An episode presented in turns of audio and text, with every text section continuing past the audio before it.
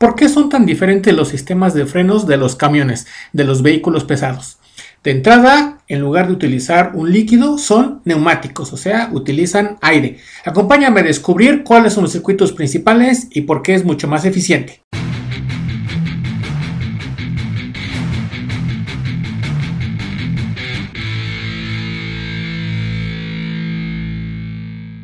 Bienvenido a este podcast de Camino Autobús. Este es el episodio número 5 y platicaremos de los circuitos básicos del sistema de freno de aire de los vehículos pesados, de los camiones y tractocamiones, y remolques y autobuses. Comenzamos. Primero definamos qué vehículos son los que utilizan el freno de aire. Hablaremos nosotros nada más de los vehículos comerciales, de camiones, tractocamiones, remolques y autobuses, todos ellos de capacidades grandes, por eso le llamamos vehículos pesados, pero no son los únicos.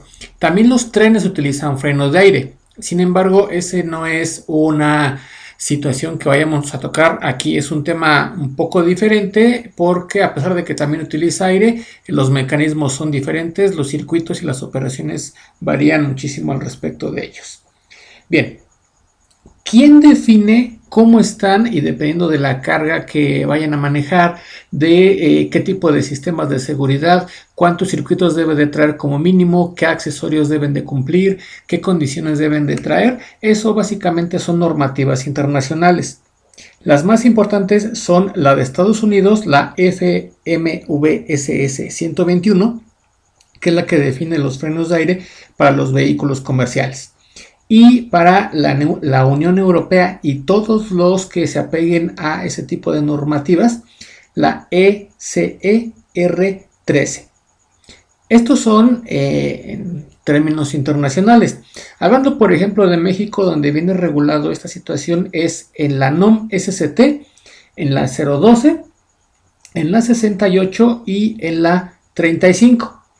Pero bueno, eso ya son especificaciones en cada uno. En algunos países lo que hacen, y lógicamente México fue uno que realizó una adaptación semejante, incluso hay otra norma un poco más reciente, estamos hablando ahorita en el 2020 y esa norma reciente es eh, de apenas unos cuantos años, que eh, son eh, pues básicamente muy muy basadas en las primeras normativas, tanto en la europea como en la eh, americana o en la estadounidense. Bien, el freno de aire principalmente tiene una cuestión muy importante que es el hecho de que el fluido de trabajo que es el aire, yo lo utilizo y después lo tiro de manera muy rápida. A diferencia de como en el sistema hidráulico en el que lo estoy recirculando. Esto quiere decir que necesito estarlo produciendo frecuentemente. Por eso es que yo voy a tener en un camión convencional, vamos a comenzar por un eh, camión básico, uno de los que le podemos llamar eh, Torton o Rabón, cualquiera de los dos. Inclusive eh, los autobuses también llegan a tener ese tipo de sistemas, ya sea los urbanos o los foráneos, que van a contar principalmente con cinco circuitos básicos. Los demás ya son eh, un poquito extra y te lo platicaremos.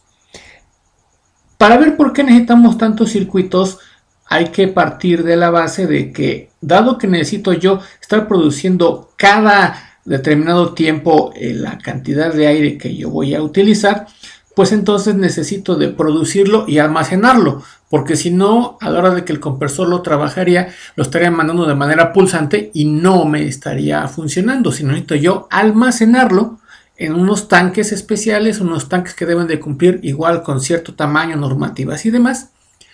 Entonces yo voy a tener, por lo tanto, toda esa parte que produce el aire mediante un compresor, mediante un acondicionamiento con un secador, reguladores y algunas otras cosas, todo eso es el que lo voy a llamar yo circuito de carga, que va a generar un aire comprimido, porque no agarro el aire directamente así de la atmósfera, porque también tiene mucha humedad, por eso es que existe el secador. Entonces, yo acondiciono el aire y lo guardo en tanques. Ese es mi circuito de carga. Mi primer circuito es el principal porque sin ese no voy a poder operar los demás. Vamos a ver un poquito más adelante que eh, llega a haber cuestiones de emergencia y todo y puedo llegar a utilizar algunas otras cuestiones un poquito al margen de esto, pero el principal y que alimenta a los demás va a ser el circuito de carga. Después, conforme a la norma vamos a pegarnos a la 121 porque se usa en toda Norteamérica, desde México hasta Canadá y ese también ser para algunos otros, es muy semejante en varias cosas, la norma europea y la norma americana, en el que tenemos un sistema que se le conoce como primario. El sistema primario y el sistema secundario ya son los sistemas de freno como tal. Ya son los circuitos para el eje delantero y para el eje trasero. ¿Por qué necesito tenerlo así? Porque el primario va a ser para la carga. Recuerden que un vehículo comercial donde tiene el peso y donde necesito yo la mayor potencia, donde necesito yo que falle lo menos posible, ¿sí? que tenga la máxima protección, va a ser en la parte trasera que es donde está llevando la carga, ya sea el remolque, ya sea la caja con toda la, eh, pues ahora sí que mercancía que va a traer, o incluso también, pues hablando de los autobuses de los pasajeros.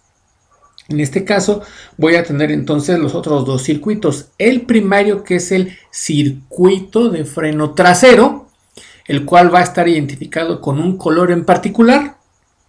Y el eh, freno de aire del circuito secundario que es el freno delantero que debe tener un color diferente de tal manera que lo pueda yo rápidamente identificar. Hay una normativa que es opcional básicamente es eh, la de TMC, en el caso de eh, lo que es Norteamérica, que nos dicta que el sistema primario debe de ir en mangueras de color verde y en eh, color naranja debe de ir el secundario. Esto, como les decía, es opcional. Lo que no es opcional es que debe ser de diferente color, porque llega a haber algunos fabricantes que lo ponen invertido. Simple y sencillamente deben de cumplir con esta cuestión en cuanto a los eh, sistemas de freno, que se le llama freno de servicio, que es el que responde en el momento en el que piso yo el pedal de freno y suelto después para que me vuelva a dejar que el vehículo siga andando. Esto es el freno de servicio dividido entonces en primario trasero, secundario delantero. Con eso junto entonces ahorita tres circuitos, circuito de carga, circuito primario y circuito secundario. Adicionalmente, yo voy a tener un tercer circuito, digamos, de trabajo, que va a ser el circuito de estacionamiento el cual me va a permitir que en el momento en el que el vehículo lo voy a detener y lo voy a estacionar, como su nombre lo dice, el vehículo se va a quedar detenido en el lugar y se va a escuchar un escape.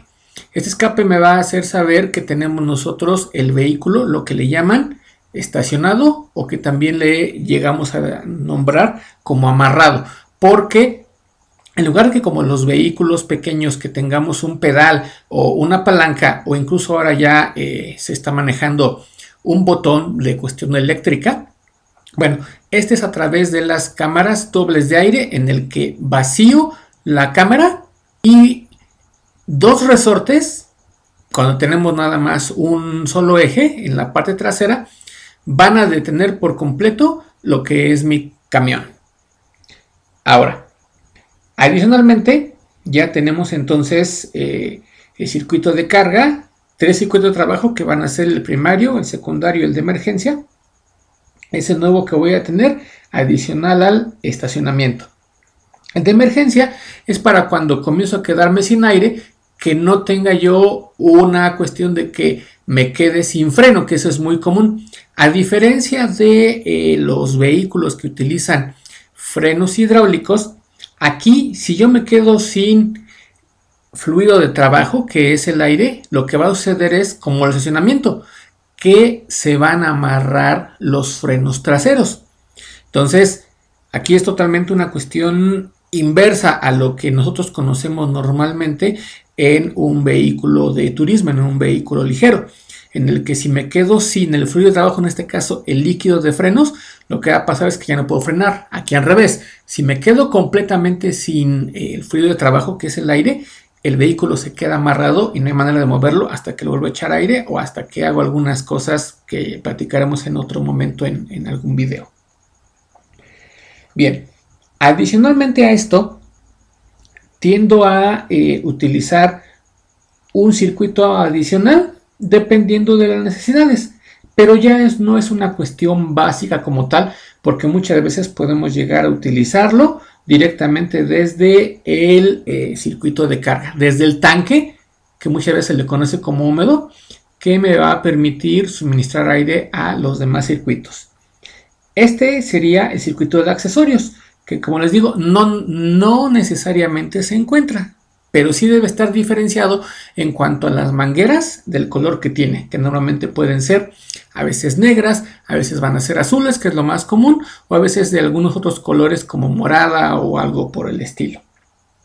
Ahora, si ya pasamos nosotros a un tracto camión, vamos a contar nosotros con los mismos circuitos de carga, primario, secundario, estacionamiento y el circuito de emergencia. Pero yo voy a tener un circuito adicional que me va a permitir que pueda jalar el remolque, que pueda utilizar una serie de válvulas extras para frenar de manera independiente el remolque y para estacionar o para soltar el estacionamiento del remolque. Ese sería un circuito adicional en un vehículo tracto camión o un vehículo quinta rueda. Un vehículo quinta rueda simple y sencillamente es un camión no tan grande que puede ser un eh, torto o un rabón pequeño. Normalmente se utilizan algunos rabones pequeños. Haremos un video al respecto de eh, la clasificación de los camiones. Les pongo muy rápido. Un rabón es simple y sencillamente un camión que trae dos ejes, que es pequeño y que tiene cierta capacidad de carga.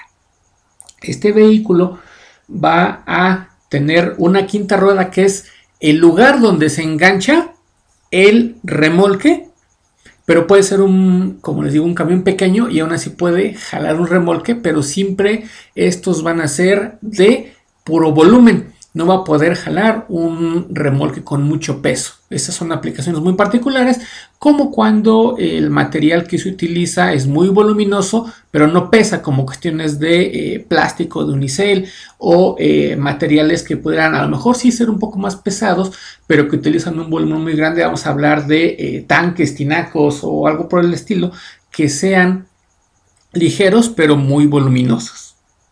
Bueno, ahora Finalmente, el remolque, como tal, lógicamente va a traer tres circuitos. ¿Y por qué digo lógicamente? Porque necesariamente va a tener estacionamiento y necesariamente va a traer servicio. El otro, aquí sí necesito yo accesorios forzosamente. ¿Por qué? Porque entre los accesorios va a estar la suspensión, van a estar eh, cuestiones como el eje retráctil y van a estar cosas como el inflado o alguna otra cuestión. Entonces, básicamente yo voy a tener el circuito de servicio para los frenos como tal, que yo piso el pedal y frena, suelto y regresa.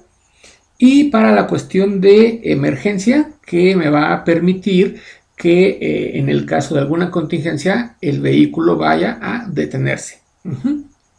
Hay algunas otras cuestiones ya muy particulares de eh, este circuito que lo platicaremos específicamente en otro video y otro podcast. No podemos irnos sin dar esta definición que es extremadamente importante. Trailer es sencillamente el remolque.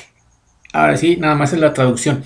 Por lo tanto, es el vehículo que va a ser arrastrado, que no puede moverse por sí mismo. Ese es el tráiler no el que lo jala, porque en algunos lugares le dicen tráiler al tracto camión o al quinta rueda. El quinta rueda, recuerden que comentábamos que es el vehículo que trae la capacidad de poder enganchar el remolque para poder arrastrar. Muchas gracias por escucharnos. Yo soy Dr. Troc y te espero en la siguiente edición de este podcast.